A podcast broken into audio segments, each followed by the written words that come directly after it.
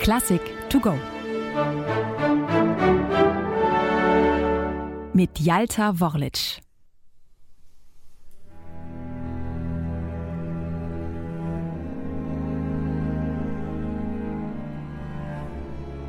Mein Lebenswerk ist zerstört. Meine Opernwerke werde ich nicht mehr hören und sehen. Kurz, mein Leben ist zu Ende.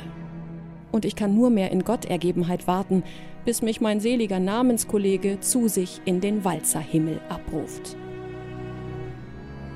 Diese Zeilen schreibt der 80-jährige Richard Strauss im Herbst 1944 verbittert in einem Brief. Der Zweite Weltkrieg ist in seiner zerstörerischen Endphase angelangt. Städte wie München, Dresden, Berlin und Wien werden zerbombt. Selbst Weimar wird nicht verschont. Die einstigen Wirkungsstätten des Komponisten zerfallen in Schutt und Asche. Beschämt muss Strauß, der selbst eine nicht ganz eindeutige Rolle in der Kulturpolitik des Nationalsozialismus gespielt hat, erkennen, dass es die Deutschen waren, die den Weltenbrand anzettelten, dem nicht nur die Menschlichkeit zum Opfer fällt, sondern mit jedem weiteren Kriegstag auch die Kultur. Nun sitzt er in seiner Villa in Garmisch und komponiert zum Zeitvertreib, als ihn ein Auftrag aus der Schweiz erreicht. Der Dirigent und Kulturmäzen Paul Sacher bittet Strauss um eine Komposition für sein Streichorchester.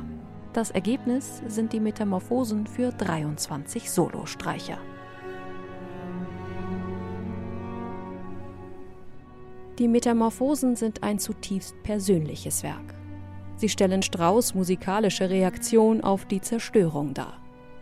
Ernst und voller Trauer spiegelt das Werk das Seelenleben des Komponisten, der sich nach all den Erfolgsjahren nun mit der Zerbrechlichkeit seines Künstlerdaseins auseinandersetzen muss. Der 80-Jährige ahnt, dass er den Wiederaufbau der Kulturstätten, in denen seine Musik einst erklang, wohl nicht mehr miterleben wird. Und so kommen die Metamorphosen einem Abgesang gleich, der ohne Worte Abschied nimmt von einer Welt, die sich nach Kriegsende von Grund auf neu erfinden muss.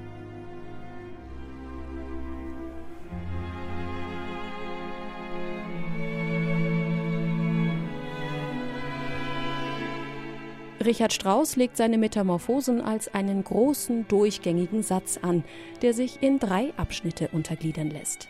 Zwei langsame Teile umrahmen einen belebteren Mittelteil, in dem das Orchester regelrecht aufblüht. Dabei befindet sich die Musik in ununterbrochenem Fluss.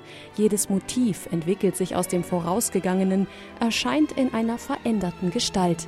Es ist eine große musikalische Metamorphose.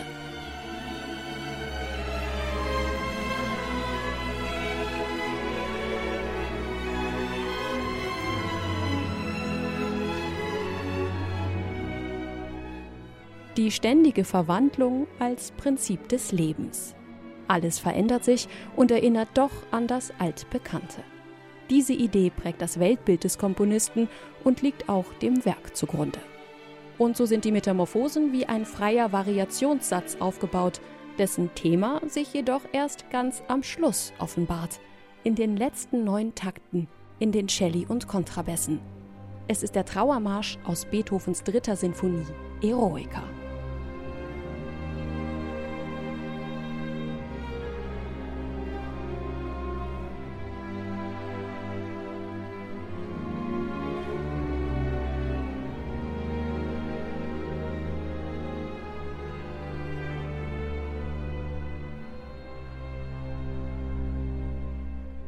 In Memoriam schreibt Strauss über diese Takte. In Erinnerung an eine untergehende Kulturepoche und damit auch an sich selbst.